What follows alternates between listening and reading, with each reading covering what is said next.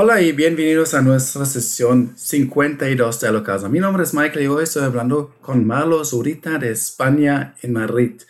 Marlo es originalmente de Venezuela y ya lleva como cinco años en Madrid eh, trabajando en el sector inmobiliario. Marlo, eh, bienvenido a nuestro programa de la casa. ¿Por qué no te presentas a nuestra audiencia? Buenas noches, Michael. Lo primero, muchas gracias por la invitación. Mi nombre es Marlo Zurita, soy asesor de inversiones inmobiliarias me dedico desde hace cinco años aquí en Madrid a trabajar fundamentalmente con el mercado de inversionistas. Súper, perfecto. No, muchas gracias por tu tiempo y muchas gracias que hayas aceptado eh, mi invitación de hablar con nosotros, conmigo. Em, ya llevas como cinco años en Madrid. Em, cuéntame un poco en primer, en primer lugar, ¿cómo te fue, eh, cómo fue el viaje de Venezuela a Madrid y por qué te quedaste? Bueno, mira, yo te comento, yo me vine realmente a la ciudad de Barcelona a hacer un estudio de guion de cine, ¿vale? Tengo un estudio de filosofía y pues una vez que estuve aquí en España, pues mi propia familia, debido a la crisis que se explotó en Venezuela, pues me recomendaron que me quedara en España, ¿vale? Como cualquier ser humano, pues me tuve que buscar la vida. Y entré en una agencia inmobiliaria de alto standing, que fue el primer empleo que encontré, y simplemente pues me enamoró del real estate. Era algo que yo no lo esperaba. No lo esperaba, ocurrió. Y luego pues me, me, vine a Madrid porque es una ciudad que tiene mucho más movimiento económico, eh, es una ciudad cosmopolita y me pareció mucho más adecuado Barcelona para instalarme que Madrid. Ya, ya, ya. Uh, interesante, súper. Um, ¿Por qué no nos presentas un poco Madrid? Um, y también por qué pues, ¿qué es lo que te, lo, que te gusta mucho de Madrid? a mí lo que, me, lo que más me apasiona de la ciudad de Madrid es que es una ciudad, eh, lo primero es que es una ciudad de, gente abierta, es una gente de verdad súper calurosa. Eh, en Madrid no hay prejuicios, a menos, yo te puedo decir que yo nunca me he encontrado prejuicios aquí, no he encontrado a nadie que te mire mal por ser diferente, todo lo contrario, el madrileño al estar acostumbrado a una constante inmigración, le hace ser un gentilicio muy abierto al extranjero, ¿vale? Y lo segundo es que es una ciudad que tiene todo lo que tú quieras decir, es decir, aquí tú tienes todo tipo de gastronomía, tienes museos, incluso, ¿vale? Tenemos una playa que es el Pantano de San Juan, que es un pantano, pero que en verano pues también nos vale para, para tomar un poco de, ¿sabes? De, de sol y hacer una vida pues al aire libre. Eh, Madrid tiene todo lo que tú busques, ¿vale? Madrid es una ciudad que está idealmente ubicada en, el pleno centro de la península ibérica, lo cual también te facilita desde el punto de vista de cualquier negocio para desplazarte, pues prácticamente estás a 8 o 10 horas de cualquier punto de España. Entonces eso lo hace un lugar estratégico, ¿sabes? Luego, Madrid es historia, Madrid es cultura, Madrid son los mejores museos del mundo, Madrid es la cuna de grandes artistas y, ha sido el espacio donde se han desarrollado grandes pintores y cineastas también, que es otra de las artes que a mí en particular pues me, apasiona muchísimo. Entonces, eh, eh, fundamentalmente Madrid es cosmopolita, eh, Madrid es una ciudad llena de, de, de, muchos matices y eso es lo rico de Madrid. Es decir, tú vas caminando por un barrio como Lavapiés, ¿vale? Y te vas a encontrar de un pequeño restaurante hindú o de comida africana, te das dos pasos más y te encuentras a lo mejor un restaurante de comida italiana de tres estrellas Michelin. ¿Sabes lo que te digo? Son muchos contrastes que le dan mucho, mucha calidez a la ciudad. Sí, se puede encontrar muchas cosas como dentro de un, eh, un lugar bastante pequeño, digamos. Eh, no, se, no, se tiene que caminar mucho para, para sentir que, que, hay mucha cultura de, de, muchos países y muchos, muchos lugares.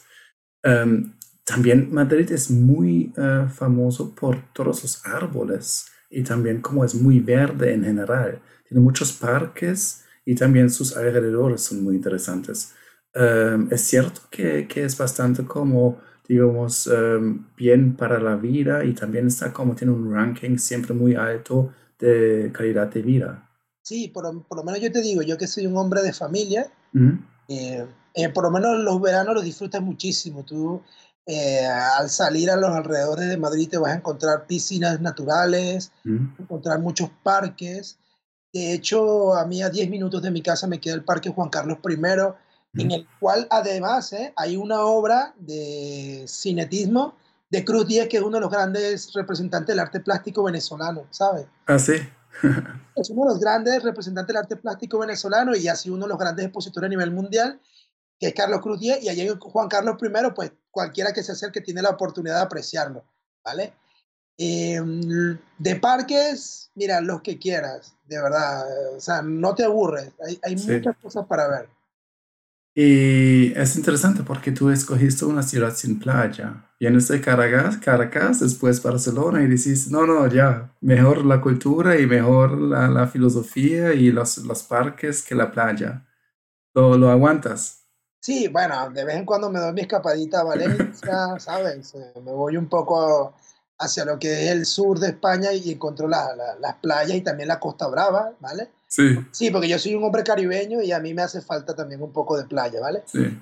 Pero es que tenemos incluso, por ejemplo, el pantano de San Juan, que no es una playa propiamente, que, vale, uno puede pasar un día de familia, ¿sabes? La gente que tiene familia o quienes están solteros.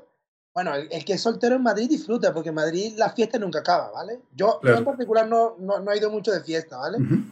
porque estoy en otros asuntos, estoy en otras etapas de mi vida, pero tengo amigos más jóvenes que les encanta porque en Madrid hay, unas, hay unos clubs, unos pubs eh, y la gastronomía, que siempre hay algún lugar nuevo para sorprenderte. Ya, ya, ya. Um, cuéntanos un poco sobre los barrios en Madrid. Para alguien que quien de pronto nunca ha estado en Madrid, ¿cómo se puede imaginar ahí como los barrios, de pronto también la arquitectura, Em, se puede dividir un poco en varios diferentes, también de pronto como varios emergentes, varios eh, que ya se han, hayan valorizado muchísimo o de pronto como varios que, que aún no y lo ves como hay una tendencia que algún día va, va a tener como mucho valor. Y bueno, fíjate, Madrid es una ciudad eh, como te decía, llena de matices, ¿de acuerdo? Entonces, lo, lo primero, o, digamos, una forma de, entenderlo es a partir del, del, centro de la ciudad, ¿de acuerdo? El centro del casco histórico, el centro, ahí tenemos edificios con 150 años de historia, ¿vale? Y otra de las cosas es que tenemos un urbanismo con una serie de normativas que pues procuran y, y fomentan la conservación del patrimonio y el acervo histórico. Y eso es lo que le da riqueza a la ciudad, ¿vale? Que tú vas caminando por las calles, las calles están, digamos, uniformemente pensadas para que los edificios no sobrepasen uno del otro. Luego, la anchura de las calles, dependiendo de la anchura de la calle, puedes hacer un edificio más alto o más bajo.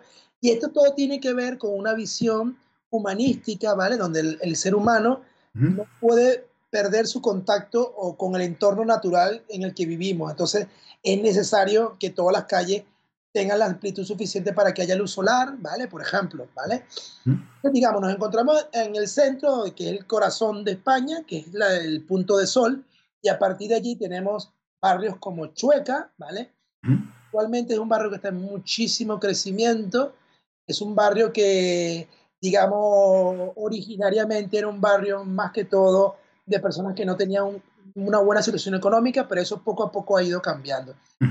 También eso ha traído pues, un poco de contradicciones, ¿vale?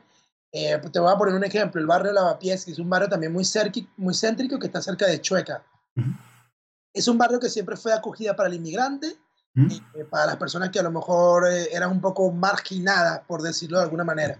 Y con el paso del tiempo, en los últimos cinco años, ha tenido un crecimiento en torno a un 25-30% en el precio de la vivienda, ¿vale? ¿Por qué? Porque es un barrio que ofrece una diversidad cultural ¿Mm? única, ¿vale? Donde vas a encontrar personas de cualquier estrato económico, social. Y eso es lo bonito, eso es lo rico, ¿vale? Entonces, son barrios que están sufriendo también un proceso de gentrificación.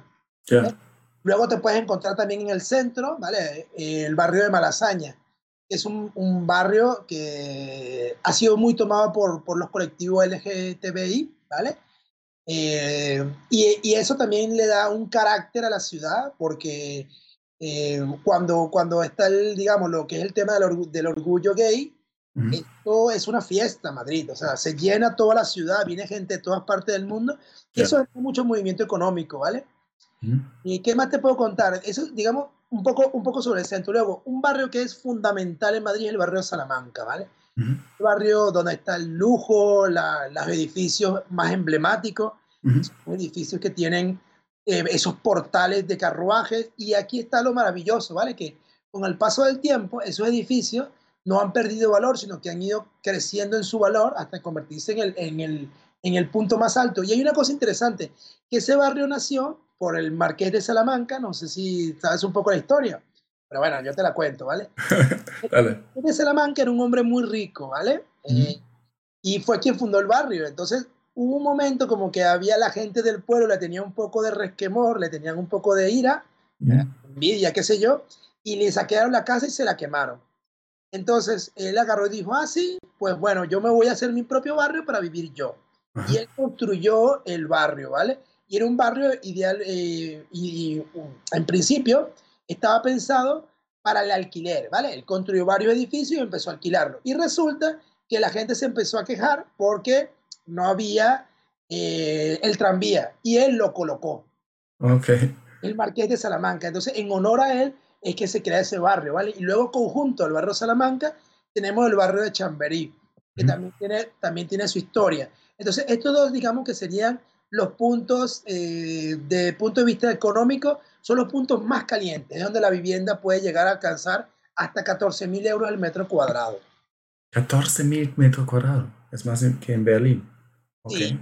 en algunos puntos. Muchísimo. Te voy a poner un ejemplo. Hay una calle que de hecho se llama como la capital venezolana, la calle Caracas, a quien quiera, eh, que está en el barrio de Chamberí, que se dé un paseo por la calle Caracas y vas a encontrar algunos edificios que tú por fuera lo ves, que tiene 120 años, una entrada de carruaje espectacular, en perfecta conservación. Y cuando tú entras al edificio, vas a encontrar la mejor tecnología, ascensores de alto standing, domótica y unos, además lo que más me encanta a mí de ese tipo de propiedades, que tienen techos de 4 metros, 3 metros y medio de altura, lo cual brinda de una elegancia al espacio, porque como decía Gaudí, la arquitectura no es más que el ordenamiento de la luz. Entonces, esa amplitud, esos grandes portales, esos grandes ventanales, le dan una calidez al espacio que realmente lo hace muy, muy, muy especial.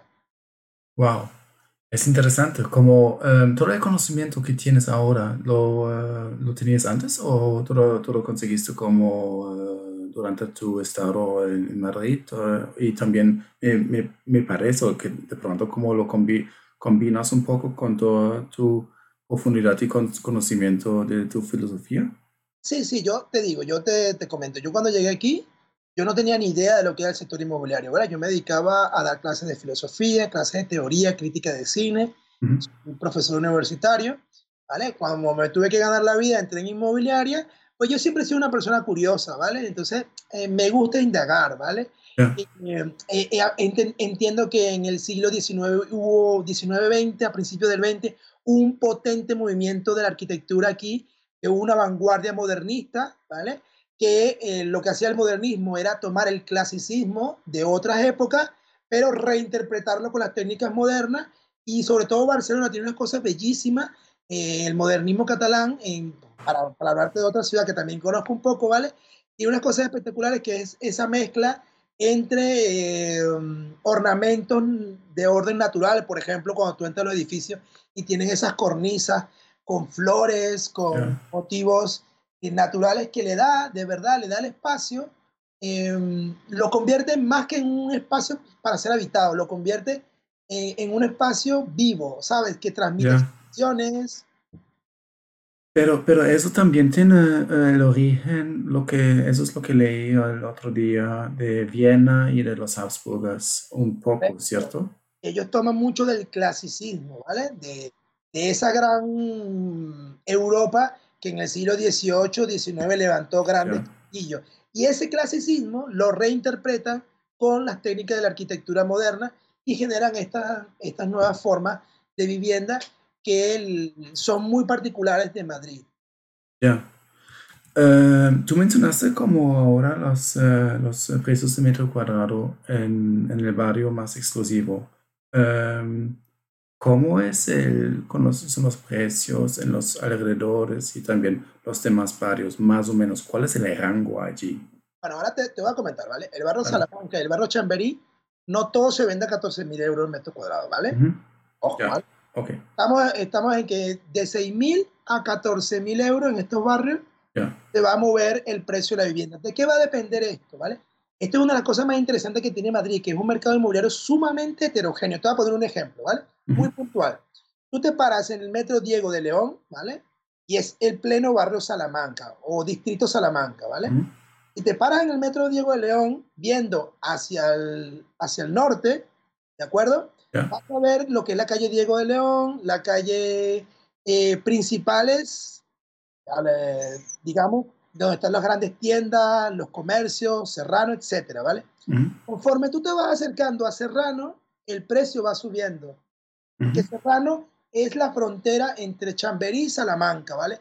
Pero si te vas un poco más atrás, el precio va bajando. Entonces tenemos una calle, por ejemplo, eh, para ponerte un ejemplo, la calle en, en, el barrio de Quindalera, que es dentro del distrito Salamanca, tenemos una calle donde se puede vender el, el piso a 4.500 euros el metro y tú caminas 50 metros, Michael. No te estoy exagerando. No, ya. 1.500. No, mejor. No, en serio, no me digas. Pero en serio, ¿vale? ¿Por qué ocurre esto?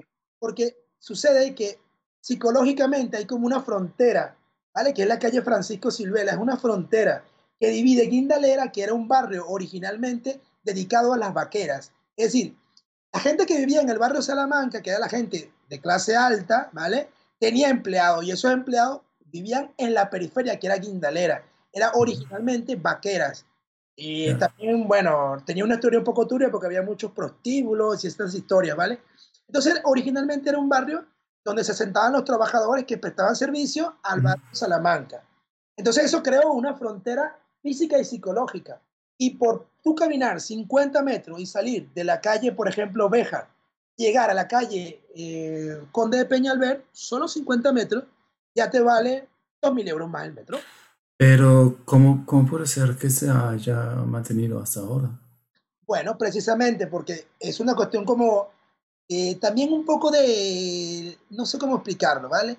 También acuérdate que a la gente le gusta la exclusividad. ¿Sabes? Al comprador le gusta la exclusividad. Entonces el comprador quiere bajar de su edificio y dar un paso y estar en las mejores tiendas, ¿vale? Entonces el hecho de tener que caminar 50, 100 metros ya le resta para él eh, categoría a su vivienda. Bueno, pero son 50 metros bastante costosos para, para la persona que... Es que es alucinante, hombre, es, alucinante. Yo cuando llegué yo no sabía que eso era así, pues fue que empecé a entender que no es lo mismo un piso en la calle Alonso Heredia que un piso en la calle Conde de Peñalver, aunque los separen 100 metros. No es lo mismo.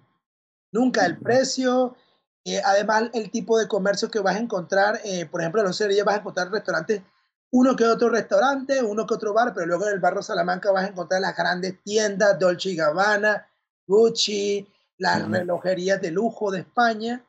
Y eso lo hace un mercado muy complejo de analizar. Es decir, tú no puedes decir que el barrio Salamanca se vende a 14 mil euros el metro. No, no, no, ojo. En el barrio Salamanca, en la calle Serrano, en edificios emblemáticos, edificios que son representativos, que tienen grandes portales y que por supuesto el promotor ha realizado una obra que cuando tú entras estás en, y es lo bonito, ¿vale? Que es una mezcla entre el pasado y el presente. Sí.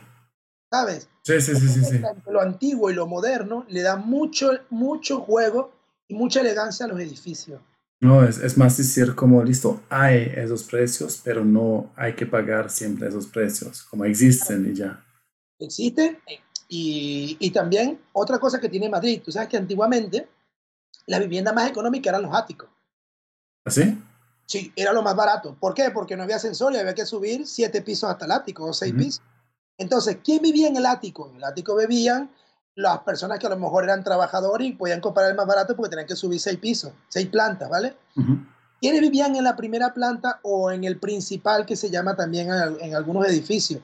Los señores, ¿vale? Eran los pisos señoriales, que era, era, toda la planta entera, eran 400, 500 metros. De hecho, yo he visto pisos de mil metros en Gran Vía, por ejemplo. Mil metros, que tú cuando caminas es que te pierdes, ¿vale? Entonces fue cambiando la costumbre llegó el ascensor y ¿qué ocurrió cuando llegó el ascensor? Pues los precios subieron. Empezó a invertirse y ahora todo el mundo quiere un ático. Antes no nadie quería un ático porque son muy calurosos. pero hoy día tenemos sistemas de refrigeración y aires acondicionados que te permiten, y además los materiales que permiten aislar muy bien la temperatura externa. Entonces eso ha hecho que ahora el ático sea más valioso cuando antes era todo lo contrario. Es, es un mercado muy heterogéneo. Pero entonces eso también significa que uh, pues trabajar con una persona como no solamente profesional, eh, pues, profesional, pero también como que conozca muy bien el mercado y todos los barrios y todas las historias como, como tú, es muy importante porque eso es eh, justamente como yo necesito como trabajar con alguien que sepa cómo, cómo anda el mercado, cómo va la vaina ahí. Sí, sí, sí, es, es bastante complejo, ¿de acuerdo? Eh, y hay que saber que no todas las calles son iguales. Y eso te pongo de punto de vista residencial, ¿vale? Luego, si nos vamos de punto de vista de lo que son los locales comerciales, todavía es más abrupto, ¿vale? Para que te hagas una idea de lo complejo que es el mercado aquí en Madrid. Los locales en Gran Vía, no me acuerdo ahora, ¿ves? Que puede ser que me equivoque, no, no, sé cuál de los dos es, pero creo que el par es más caro que el impar. ¿Sabes que, que aquí se enumeran los edificios? Lado van los números impares y del otro lado de la calle van los números pares, ¿vale? No recuerdo cuál de los dos, pero hay uno de los lados de la calle de Gran Vía que es más caro. ¿Por qué? Porque hay más tráfico de gente. Y entonces, como por allí camina mayor cantidad de gente, la diferencia del precio de metro cuadrado entre tu local y el del frente pueden ser mil, dos mil euros el metro cuadrado. ¿Y no está eh, regulado? ¿No hay leyes? ¿O cómo, cómo eh, o es pues, no sé, suena bastante como uh, puro capitalismo que, que, anda ahí, que es como el mercado define el precio, o hay como, no sé, reglas o el, el municipio que define algo. Esto es libre mercado, ¿vale? Okay. Y de hecho, eh, una de las cosas que yo sí digo, ¿vale? Es que el, el, los precios de la vivienda aquí se dan no tanto por, por los costes del promotor, sino por la, por la especulación que hay con el suelo. Eh, eh, y eso es una realidad, ¿vale? Porque una vivienda realmente, comprando tú aquí una vivienda, no deberías pagar más de 3.500 euros el metro cuadrado. Estamos los costes que le cuesta al promotor con sus beneficios, 3.500 euros el metro cuadrado sería suficiente para que cualquier persona compre una vivienda. Pero ¿qué ocurre? Todo el mundo quiere vivir en la zona prime. Es la misma gente. Son los mismos compradores. Todo el mundo quiere vivir en el mismo sitio y resulta que hay, poco espacio porque no hay más suelo, ¿vale? En Chamberí y en Salamanca no queda suelo. ¿Dónde puedes encontrar suelo? En barrios un poco más periféricos como Tetuán, que originalmente eran barrios de casas bajas, que no había un planeamiento urbanístico y que la gente iba construyendo un poco así como se le ocurría la casa. Entonces, ese tipo de barrios como Tetuán, ¿vale? Que yo lo trabajo muchísimo porque es un barrio que tiene muchas oportunidades, todavía tiene solares, tiene casas bajas que dejan oportunidad y dejan margen al inversionista. ¿Sabes? Ya, ya, ya, em, tú mencionaste como ahora dos cosas interesantes. Una cosa fue la gentrificación, gentrificación eh, y también, em, también el capitalismo eh, y también los inversionistas que están buscando como rendimiento y también, eh, pues digamos, que ya no haya tanto espacio para, para, para vivir. ¿Cómo, está, ¿Cómo estás viendo tú el mercado ahí para los inquilinos?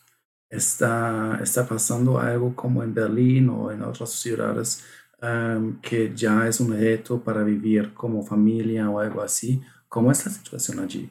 Sí, eso sí me parece que es algo bastante grave, Michael, ¿sabes? Eh, yo por ejemplo te puedo poner un caso muy puntual, ¿vale? Yo vivo en el distrito de Hortaleza, en una zona que se llama Pinar de Chamartín, ¿vale? Cuando yo llegué al barrio, eh, te estoy hablando hace 5, 4 años más o menos que me vine para este barrio, 4 años, porque yo antes viví en el barrio Salamanca. Yo me vine a la periferia porque es un barrio que tiene muchos parques, más de familia, ¿sabes? Yo soy un hombre que ya tengo mis hijas, entonces estoy en otra etapa de mi vida. Y para hacerte un ejemplo, un apartamento, tú hace cuatro años lo estabas alquilando en 450 euros. Un apartamento. ¿Cuántos alcobas? De una habitación. Cuando se le llama apartamento a lo que tiene una habitación. Ah, ok, listo. Se llama piso cuando tiene más de dos habitaciones. Ok. ¿Por qué se le llama piso? Porque antiguamente cuando tú comprabas en un edificio, tú comprabas la planta entera, el piso entero. Ya, entiendo. ¿Vale? Con el paso de los años ha cambiado la vida, ya no hay pisos de 500 metros, porque ¿quién compra un piso de 500 metros? Muy poca gente. Entonces, lo que ha ido haciendo mucho inversionista es que compra un piso de 500 metros antiguo y lo segrega y hace 4 5 de 100, 120 metros. Y ahí es donde ve el rendimiento económico. ¿Vale? Entonces, hoy día tú no te consigues un apartamento por menos de 750 euros. Y te estoy hablando de un barrio que es periférico, ¿vale? Que es del distrito de Fortaleza, que siempre ha sido un barrio tradicionalmente obrero para la clase trabajadora. Y eso sí está generando una dificultad y está haciendo que la gente vaya hacia afuera. Entonces, la está buscando vivienda hacia Alcalá, hacia Getafe, Leganés, que son ya ciudades más pequeñas que están eh, a 20, 30, 40 minutos de Madrid, porque eh, realmente se ha hecho bastante costoso. Para que te hagan otra idea, mira, Lavapiés, yo tengo una amiga que ella alquiló hace poco una, una vivienda con dos dormitorios, ¿vale? Y se lo alquilaron a 800 euros. Y en el mismo edificio se lo alquilaron a ese precio porque el propietario es uno de estas personas que él lo que hace es seleccionar inquilinos. Él no le interesa tanto mucho rendimiento, sino gente buena que le cuide el edificio y les cobra barato, ¿vale? El mismo apartamento eh, se está alquilando por 1.500 euros hoy día. Es una barbaridad. Es, realmente es algo que yo creo que sí ahí el Estado debería tomar medidas y bueno, las medidas que está tomando, yo prefiero en ese tema no entrar, ¿vale? Sí. Sí, sí hay, un, hay, hay, un, hay una carga bastante potente eh, de más del 40% de los ingresos de una familia promedio en el alquiler que está generando bastantes estragos. Ya, ya, ya. Y el tema de Airbnb, de short-term uh, rentals, ¿eso también es, es bastante? Eso no hace tanto daño, ¿vale? También, es, también es una cuestión un poco que la gente busca de, de darle la culpa a Airbnb. Es decir, mm. si es verdad que muchos propietarios están utilizando sus pisos en vez de alquilarlo de modo tradicional, los alquilan a través de Airbnb porque les da más rendimiento. Y a mí mm. eso me parece totalmente válido, ¿vale? Pero no creo que sea la razón fundamental que está realizando este, este incremento tan bestial del, del, alquiler. Está más que todo basado en la falta de suelo, la falta de oferta. Sí, no, eso es, es, cierto. Y, usted, usted tiene la misma respuesta como Sergei de Berlín, que ahora acabaron de implementar como una, una pues, un suelo, un, un, cielo, ¿cómo se dice? Un cielo de, de precio, eh, sí, de, de, arriendo. Y él también dijo, no, es que simplemente tienes que subir la oferta y ya, los precios bajan y, ya, no sé, en los alrededores o algo así. Pero bueno. Un Picasso, ¿por qué, ¿por qué la gente paga 20 millones de euros por un Picasso? Sí, no. Porque es único. Es único, sí. No hay más. Y el tío ya se murió. es lo mismo, no hay más suelo. sí, es fácil, yo sé. Es muy simple. O sea, sí, es cierto. Um, los inversionistas, um, porque usted, uh, tú estás uh, principalmente como hablando, uh, trabajando con, para inversión,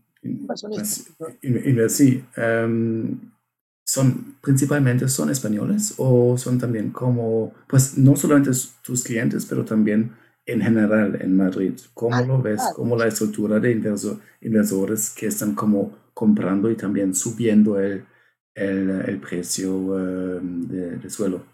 Sí, sí. Eh, aquí tenemos, por supuesto, siempre va a estar el comprador nacional, ¿vale? Es el más cauto. es el más cauto, ¿eh? digamos. Aquí aquí el, el, digamos, el comprador local suele ser el más cauto. Sí. No va a pagar esos precios tan elevados. Pero ¿qué ocurre? Nosotros tuvimos hace 3, 4 años, cuando empezó la crisis venezolana muy fuerte, una gran cantidad de inversionistas venezolanos que se vinieron para acá y compraron edificios enteros. por ejemplo, me acuerdo que yo no tuve la oportunidad de participar en esa operación, pero sí conozco a uno de los compradores y yo le pregunté, hombre, mira, cómo se te ocurre pagar a 4 mil euros el metro un edificio para rehabilitar. O sea, es que un poco, hombre, para rehabilitarlo, o sea, había que hacer el edificio entero, un edificio, me acuerdo, en la calle Juan Bravo de Barrio Salamanca. Eso fue hace como 3, 4 años. Y él me dijo, hombre, es que la inseguridad jurídica que me da Venezuela, pues yo prefiero meter aquí 5 millones de euros. ¿Por qué? Porque mañana a lo mejor tengo 4 millones y la cosa va mal. Pero en Venezuela puede ser que, me, que, lo, que lo pierda todo. todo, sí. Entonces, mucho mexicano también que está viniendo eh, siempre ha habido mucha fuerte inversión de, de, parte de los ingleses. Entonces, también ese mercado internacional es lo que hace que suba el precio, porque yo conozco inversionistas aquí, ¿vale? Eh, que ni locos compran un edificio a 6 mil el metro. Y hace poco se vendió en Claudio Coelho 11, que lo compró una mexicana, eh, se vendió como a 8 mil el metro. Que te quedas alucinado, ¿eh? A rehabilitar, ¿eh? Bueno, son otros niveles, sí, sí. Un español no compra eso nunca en su vida. sí. Ni loco. Um, ahora, indagando un poco en su, en su negocio y sus servicios. Um, usted, antes de nosotros, um, ahora empezamos a hablar uh, con esa entrevista, ya charlamos un poco. Usted dijo como que tiene un poco su, tiene su, su clave por, para ser exitoso, porque ya le anda muy, muy bien y está como generando como muchos, muchos clientes solamente por servicio muy bueno. Cuénteme un poco sobre sus también como sus pasos principales, cómo empezó todo y también de pronto una, unos consejos para alguien que quiere empezar a ser como pues, profesional en, en, el sector inmobiliario. Bueno, mira, yo te digo, yo empecé eh, por cosas de la vida, ¿vale? Em, empecé en Barcelona, trabajé en una agencia de alto standing, aprendí una metodología, aprendí lo que es un CRM, aprendí a trabajar el, el negocio, luego me vine para Madrid, empecé a hacerlo por mi cuenta, empecé haciendo alquileres, ¿vale? Alquileres de 1.000, 1.500, 2.000 euros. Luego de los alquileres, pues me dije, hombre, ya yo quiero ir a ganar más dinero, eh, me apetece ir a cosas más grandes y entré al mercado de compra-venta. Vendí varios, varios pisos y ocurrió como, no sé si casualidad o causalidad, ¿vale? Pero sucedió que varios de los pisos que vendí durante mi primer año de gestión me lo compraron inversionistas.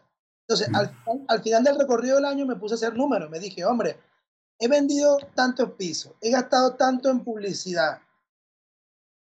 Gran parte del beneficio se lo llevó la publicidad. Entonces me di cuenta que el inversionista tiene algo muy bueno. Es que una vez que tú restableces una relación de confianza, que tú abres la puerta dentro del inversionista, ya es un cliente que ya tú lo tienes y no tienes que gastar un céntimo para captarlo nuevamente.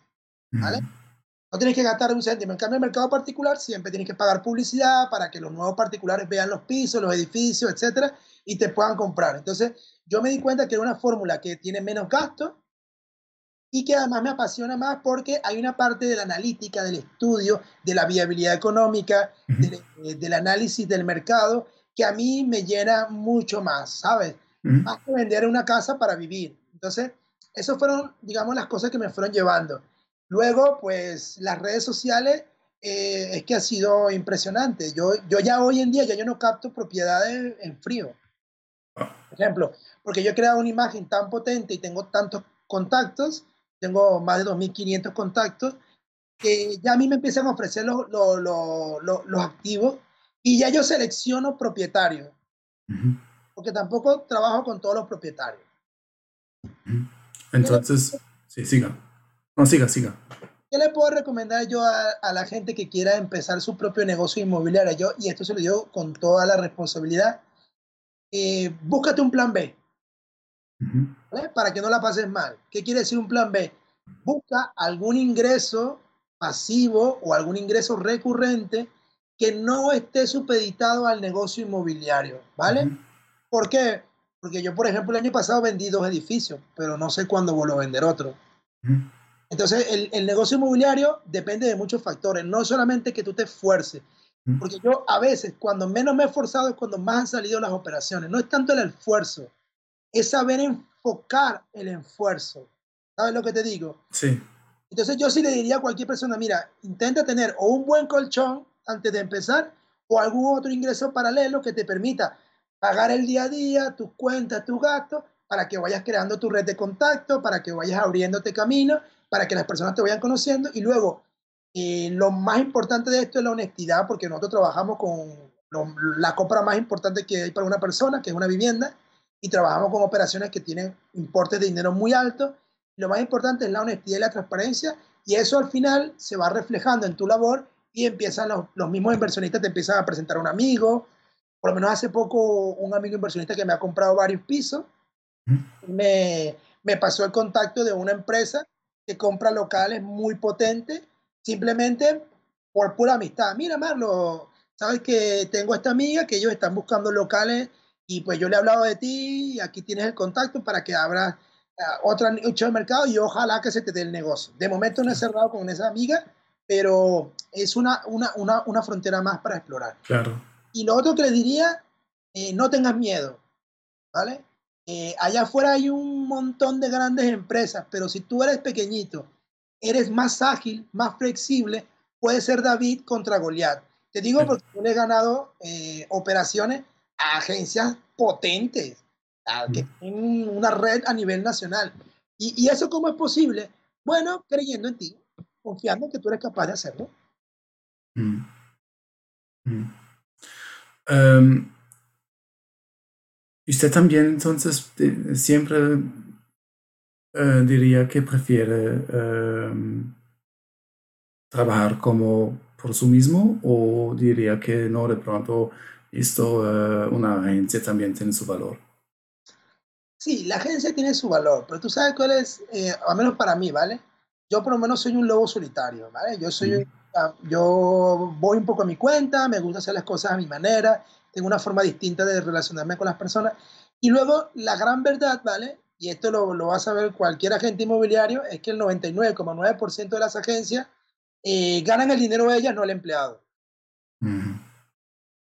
Ya está. Vale, tú te puedes matar, pero el que se va a llevar el dinero es la agencia. Tú como agente no vas a hacer dinero. Si acaso irás a ganar suficiente para vivir dignamente, que ojo, tampoco es despreciable, ¿vale? Sí. Pero el, modelo de negocio, y esto te lo digo yo porque yo también he tenido empleados, he tenido gente que ha trabajado para mí, ¿vale? Y para que el negocio inmobiliario sea rentable, de verdad, no puedes pagar buenos sueldos. No puede, porque es imposible, porque es muy volátil. Sí. Sí, sí, sí, sí, sí. No, y eso lo que me, eh, eh, me parece muy interesante lo que dijo es que cuando usted habló sobre, o tú hablaste sobre tus, em, digamos, las claves para tu, para tu éxito, em, es también mucho como persistencia, mantener contactos y andar como su, much, muchísimo profesional, como yendo, yendo muy, muy bien y diciendo, no, eso es como, como trabajo y Así es como mi, mi, uh, es mi regla y ya. Y sobre todo, ¿sabes que Hay que ser resiliente, ¿de acuerdo? Porque te van a ocurrir cosas de todo tipo. O sea, yo me he encontrado, eh, yo por ejemplo el año pasado estuve trabajando en una operación de compraventa de un geriátrico, donde el propietario estaba de acuerdo en la operación, el comprador estaba de acuerdo, pero había un inquilino que era un tercero. Y no, no, no, se logró llegar a un acuerdo con el inquilino porque el inquilino la verdad le estaba yendo muy bien no se quería ir y no quería recibir una indemnización porque prefería quedarse, le iba mejor. Claro. Entonces, también saber que hay cosas que no dependen de ti. O sea, lo que yo te digo, a veces en este negocio tú te puedes esforzar mucho y no obtienes nada de resultado. Sí. No, y, y, también lo que, digo, eh, lo que dijiste antes es que es muy interesante saber en qué enfocar. Eso se, se dice... Se dice yo ya, por ejemplo, no pierdo mucho tiempo, ¿vale? Tampoco le hago mucho, yo y también eh, selecciono propietarios. O sea, no solo selecciono propiedades para gestionar, selecciono propietarios, porque hay propietarios con los que la verdad en, yo prefiero no trabajar y, prefiero que se vendan ellos solito el edificio o el local o lo que sea, ¿vale? Mm. Eh, porque son personas que bueno, no son flexibles, que no te permiten hacer tu labor, que quieren ellos marcar el precio, que quieren ellos marcar todo. Y lo que yo siempre le digo a, a los propietarios cuando se me ponen un poco duros con el tema del precio, cuando tú vas al médico, Michael, tienes un dolor de cabeza, y el médico te dice, tómate esta pastillita que se te va a quitar el dolor de cabeza. Tú te la tomas y se te quita, ¿verdad? Sí. Bueno, yo soy el doctor de los pisos, yo soy el doctor vocales. La pastillita es el precio. Si usted se quita, si usted se toma la pastillita, le quitamos el dolor de cabeza y le vendemos el edificio. Es, no, está, yo soy un profesional, yo soy el que sé cuál es el precio óptimo. Yo estudié a un propietario de una nave de 8 millones de euros, había hablado con él, él ya me había firmado el mandato en 8 millones, yo le digo, mira hombre, ¿qué te parece? Vamos a bajarlo a 7. Y me dice, perfecto, ofrécelo en 7. Y yo, fenomenal, porque tenemos dos años con esto y no ha salido. Y apenas hemos llevado una visita. Y le pedí, oye, vamos a firmar un nuevo encargo de venta en 7 millones, pues para que quede reflejado, para que no haya inconveniente. El propietario, no, no, no, no, no te preocupes, que mi palabra va a misa. Yo, bueno, vale, no hay ningún problema, ¿vale? Porque yo he cerrado operaciones sin firmar un papel, porque esto se trata de confianza, ¿sabes? Sí. Yo he cerrado operaciones, te lo digo, de un millón de euros sin, sin firmar un papel, porque es un asunto de confianza. Y a la vuelta de los tres meses me dice, no, que lo he pensado mejor, que yo quiero 8 millones. Yo, es que no se venden 7. En 7 no lo hemos vendido, ¿cómo lo vamos a vender en 8? O sea, ¿qué es lo que ocurre? Sí. No, es que a mí las agencias, me empezó a nombrar todas estas grandes agencias que todos conocemos, me han dicho que sí, que se vende, que no hay ningún problema. Y yo, sí, pero no lo han vendido. Sí. Entonces yo le dije, yo no te voy a trabajar, José Ramón, no te voy a trabajar a la vez. No hay ningún problema, seguimos siendo tan amigos como siempre, el aprecio es el mismo, pero yo no gasto mi tiempo en, como dice en mi país, yo no eh, gasto cartucho en samuro. ¿Qué significa? El samuro es un ave, ¿vale? El samuro es un ave rapaz que come carroña y que nadie va a gastar. Ah, ok. Yo para matar carroña, que eso no se come. En un faisán, en un pato, en una gallina que me lo va a comer. ¿Sabes lo que te digo?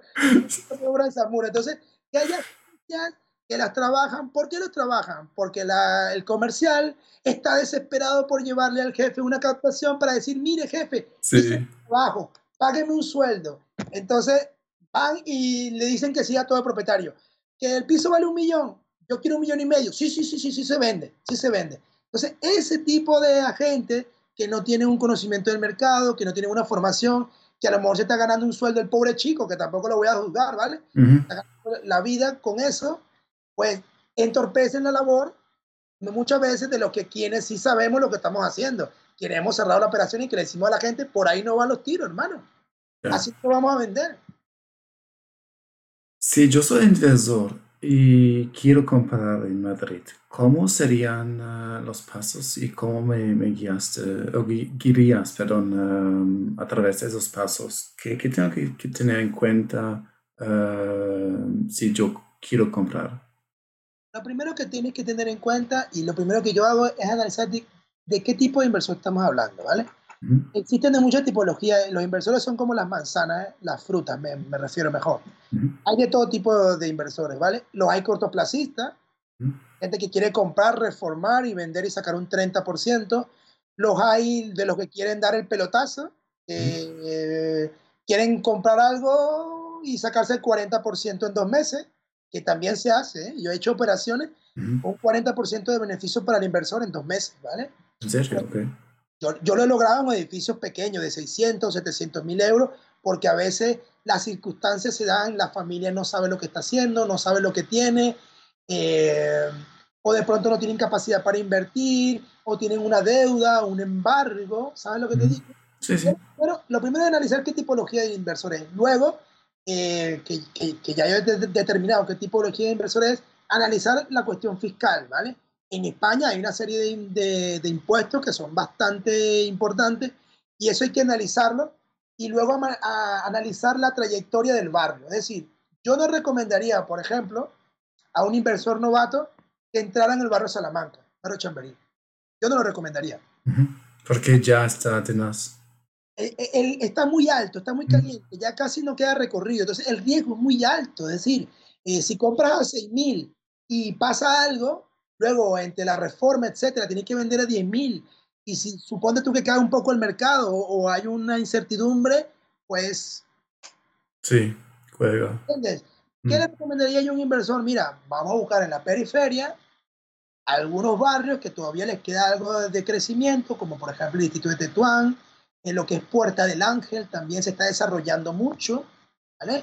Eh, son barrios que están relativamente cerca del centro y que todavía tienen un margen de crecimiento, ¿sabes? Uh -huh. Yo le recomendaría eso. Si es un inversor experto que está buscando la gran promoción de lujo, pues, y es un promotor potente, pues yo ahí sí le diría, bueno, vamos a meternos al barrio Salamanca, al barrio Chamberí, y vamos a hacer los números muy finos y vamos a estudiar muy bien la calle, porque aquí el precio es calle por calle.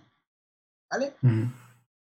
Calle por calle puede variar el precio y puede variar incluso, por ejemplo, el Paseo La Castellana, los que están del lado donde da el sol, con orientación sur, son más caros que los otros que tienen orientación norte, por ejemplo. Uh -huh.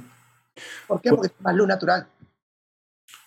¿Cuántos son los, los, eh, los costos de transacción, más o menos? Si yo compro, ¿cuántos, eh, digamos, en total acumulado, cuántos por, cuánto por ciento tengo que um, estimar que, que, pago cuando compro? Si va con hipoteca el inversor, eh, yo le diría, mira, estímate unos 15, un 15% entre los costes de la hipoteca, el ITP, ¿vale? Y también depende, porque de, hay que ver, hay que analizar cada, cada activo. O sea, si el activo es propiedad de una empresa, entonces ahí va por IVA. La transmisión. Ya no se cobra el impuesto de transmisiones patrimoniales, sino que se cobra el IVA. Entonces eso es mucho más benéfico. Yo siempre recomiendo al inversor, oye, mira, es mucho más benéfico comprar directamente el edificio a una empresa, ¿vale? Porque la, la, enajenación del activo se hace a través del IVA y luego el IVA, cuando tú vas a tener coste al momento de promover, pues vas a poder hacer la desgrabación fiscal y eso te va a disminuir el, lo que sería el impuesto como tal. Uh, tú dices que lo que monto una empresa, que instalo una empresa y en nombre de esa empresa lo compro o que lo... No, me refiero, me refiero. Eh, buscar activos ¿Sí? En vez de ser una persona natural quien lo vende, sí. es una empresa. Ya, ok, entonces comprarlo de una empresa. Okay, claro, porque al comprar una empresa estás comprando como un objeto que lleva un, un, importe de valor agregado, un impuesto de valor agregado, ¿sabes? Ok. Entonces, seleccionar activos que sean de empresa también. Existen algunas fórmulas, ¿vale? Por ejemplo, eh, a lo mejor es una familia, pero no, no tienen una empresa, entonces se, se puede se le puede plantear al propietario, mira, pero ¿por qué no, no te creas una empresa? Este, alquilas el activo y una vez que lo tengas alquilado, pues hace la transmisión eh, del activo a través de la empresa, con lo cual el comprador va a tener la facilidad de utilizar el IVA, etc. Es decir, hay muchas fórmulas que se pueden crear, pueden utilizar para facilitar y que no sea tan pesado el, el, el gasto del, del bien inmueble.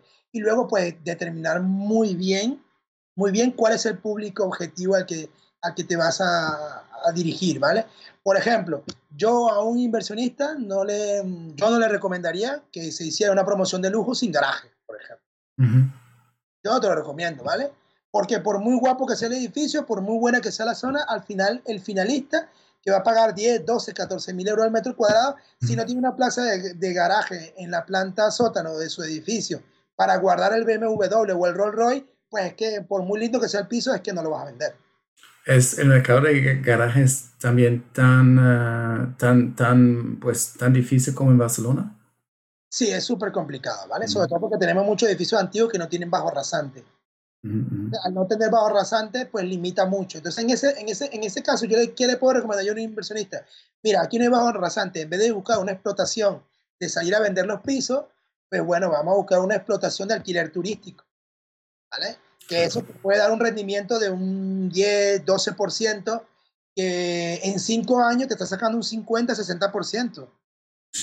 Okay. Es una barbaridad, ¿eh? Sí, sí, sí, sí. sí. Um, antes mencionaste um, impuestos un poco. Um, si yo no voy con, con, esa forma de comprarlo de, una, de unas activas, ¿cómo lo, ¿cuánto lo debería estimar como anualmente? Uh, por propiedad.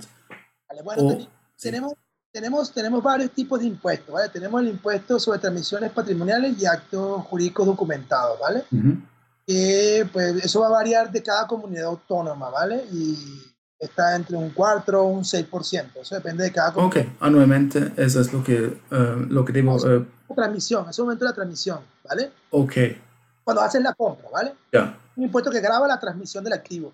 Y luego tenemos el impuesto de bienes inmuebles, que es el impuesto que anualmente va a tener a pagar, ¿vale? Y eso eh, es difícil determinar cuál sería el porcentaje porque va a variar en función de, la, de los metros que tenga la propiedad, en función de la ubicación, porque incluso hay algunas zonas del centro de Madrid que no pagan IBI. Y eso okay. es una ventaja. Por ejemplo, en lo que es Centro Palacio, no se paga lo, los propietarios del Centro Palacio. Y en algunos edificios muy particulares no pagan el impuesto de bienes inmuebles. Entonces, es también pues, conocer un poco por dónde puedes eh, enfocar el tema. Ya, yeah, ok. No, es súper uh, interesante. Um, uh, tú también tienes una, una, un inmueble en Hello Casa. Vamos a mirarlo, echar un vistazo ahí y uh, mirarlo. lo estoy ahora como presentando a, a los que están mirando a través de YouTube ¿Y por qué no nos cuentas un poco sobre el edificio en venta en Malasaña? Sí, este es un edificio de verdad único, es un edificio muy especial. Es un edificio de 1880 que fue construido pues con vigas de madera, incluso ahora está totalmente vacío, con lo cual puedes apreciar las vigas de madera. Yo en estos días eh, fui con, con, unos constructores uruguayos y el señor tiene como 30, 40 años de experiencia y estaba pues alucinando. Me decía, hombre, mira, aquí yo me traigo a los estudiantes de la facultad y doy una clase de historia de arquitectura, pero fenomenal. Es un edificio que está ubicado en un barrio muy de moda, muy pujante, tiene 2.400 metros cuadrados. Y la otra cosa que tiene, que, ah, y esta otra cosa que no he comentado, pero que también tiene un valor muy importante, es un edificio que no tiene división horizontal. ¿Vale? Ok. Entonces, no sé si, bueno, voy a explicar un poquito. La división horizontal en España lo que implica es que el edificio eh, tiene una sola nota simple, tiene un solo registro. A nivel de registro, hay una sola escritura, ¿vale? Entonces, esto tiene varias ventajas, ¿vale? Al momento de comprarlo, esto es muy positivo. ¿Por qué es muy positivo? porque es un edificio al que tú primero lo puedes dividir luego como tú quieras, ¿vale? Realmente está dividido en 46 viviendas y dos locales, pero luego tú lo puedes dividir en 30 viviendas o en 50, 60 viviendas, siempre y cuando eh, la división que vayas a hacer cumpla con, lo, con la normativa urbanística, ¿vale? Esto es un aspecto a tener en cuenta, pero por otro lado es una cosa muy útil, porque si tú compras un edificio que no tiene división horizontal, eso también te evita el tema del, tanteo y retracto, que si hay algún inquilino, el inquilino no tiene derecho a hacer tanteo y retracto porque él no puede hacer tanteo y retracto por la unidad completa del edificio porque ocupa solo una parte. Claro. ¿Sabes?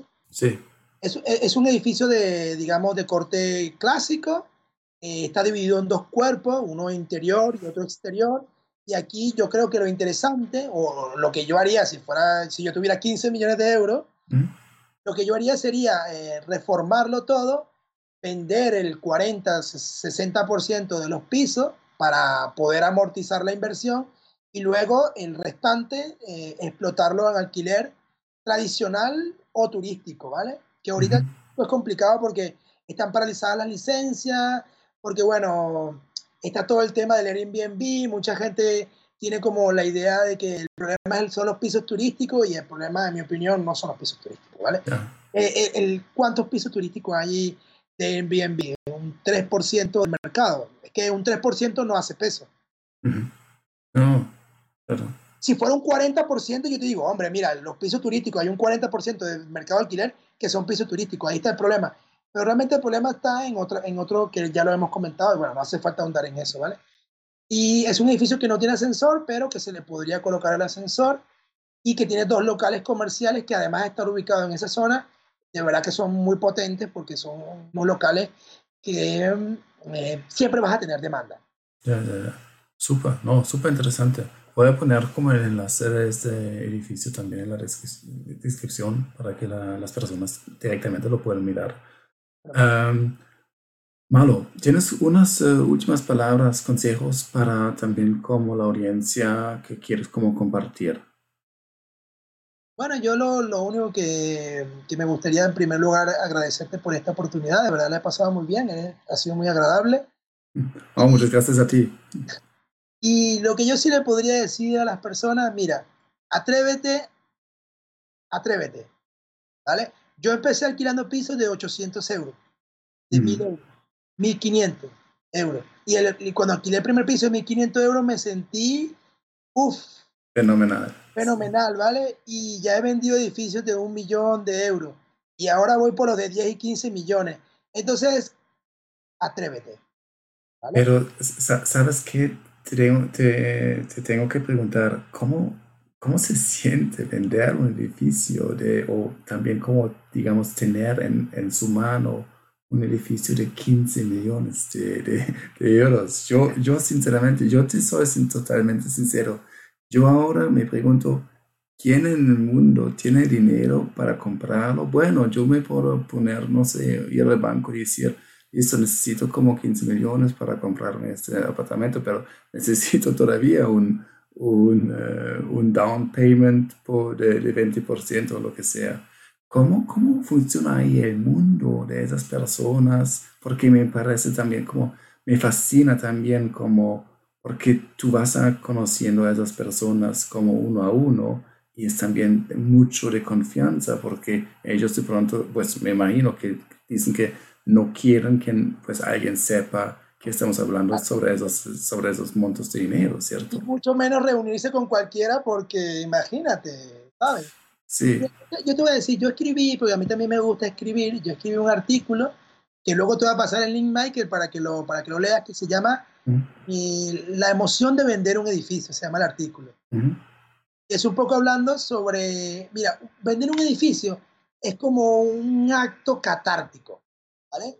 Eh, yo lo comparo con la poética de Aristóteles, ¿vale? Cuando, cuando Aristóteles analiza la tragedia griega, él, se da cuenta que durante los pasos de la tragedia, al final el espectador, pues, logra generar una catarsis a través del drama, a través de la tragedia. Y esta tragedia lo libera, como una fuerza que se libera en el espectador, ¿vale?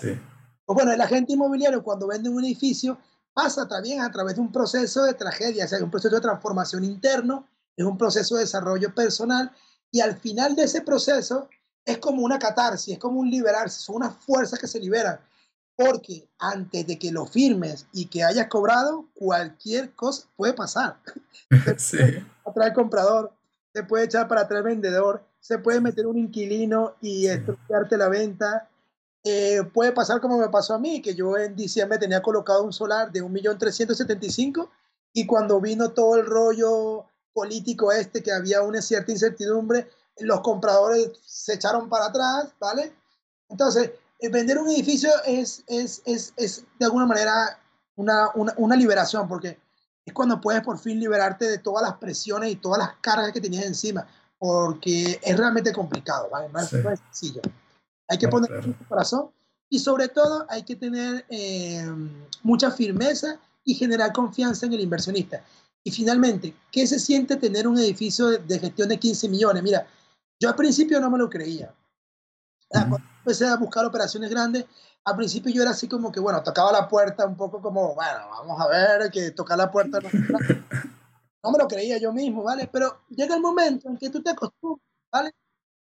Y para mí es de lo más natural, ¿vale? Que yo tengo una cartera de edificios de 5, 3, 2, 10 millones, y ya para mí es normal. Y yo ya, tú sabes, Michael, yo ya no pienso en cuánto dinero me voy a ganar.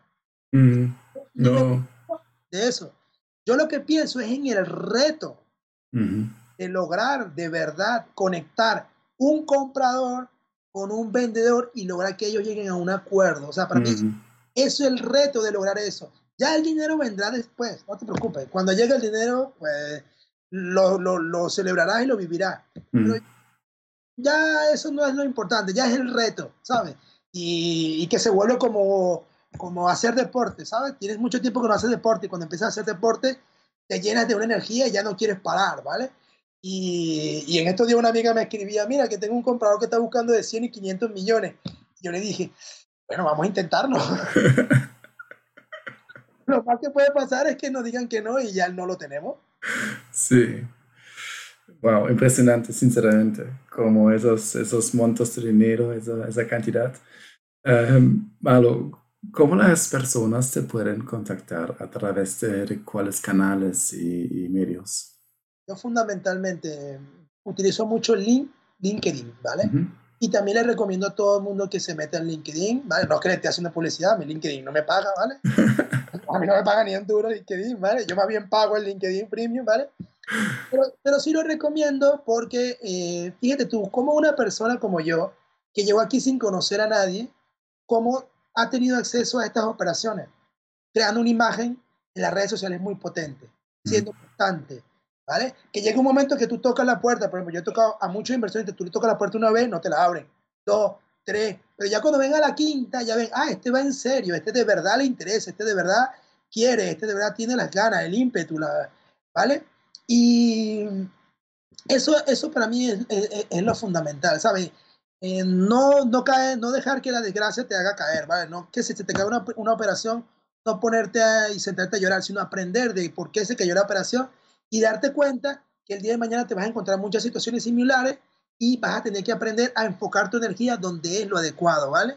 Yo perdí mucho tiempo, yo gastaba tiempo en esto un montón y iba a cosas que no tenían ningún sentido, ¿vale? Eh, pero también es la misma experiencia y los mismos compradores, los mismos clientes te van a ir enseñando, ¿vale? Yo tengo muchos inversionistas que yo los considero mis amigos hoy en día, que me han hecho varias compras y que son quienes me han enseñado cómo se hace el número, ¿vale? y, y, que entiendes que no todo inversionista piensa igual. Y también saber no creerte todo lo que te digan, ¿eh? Porque hay inversores que te van a decir, ese edificio no sirve para nada, eso no vale un duro, eso no me interesa. Si tú te lo crees, te estás limitando. No, no, no te creas todo lo que te digan tampoco, ¿vale? ¿Por qué? Porque luego llega otro y lo ve con otros ojos y lo compra. Y en Madrid, te lo digo, todo se vende. Todo. Sí, perfecto, súper. No, muchísimas gracias, Malo. Muchas gracias por las, esos fueron como perfectamente últimas eh, palabras. Aprendí un montón, sinceramente, y me gustó, me, gustó muchísimo hablar contigo y escucharte. Eh, pienso, sinceramente, la combinación de la filosofía y también de tu viaje eh, de Caracas a Madrid es súper interesante y veo que estás como, pues hay fuego entre, pues, de ti, dentro de tú mismo para, para el sector inmobiliario. Me, me, me fascina, me, me, parece genial, sinceramente. Muchas ah, gracias, No, muchas gracias a ti y ha sido un placer hablar contigo y estamos hablando, seguimos en contacto. Gracias. Listo. Chao, chao.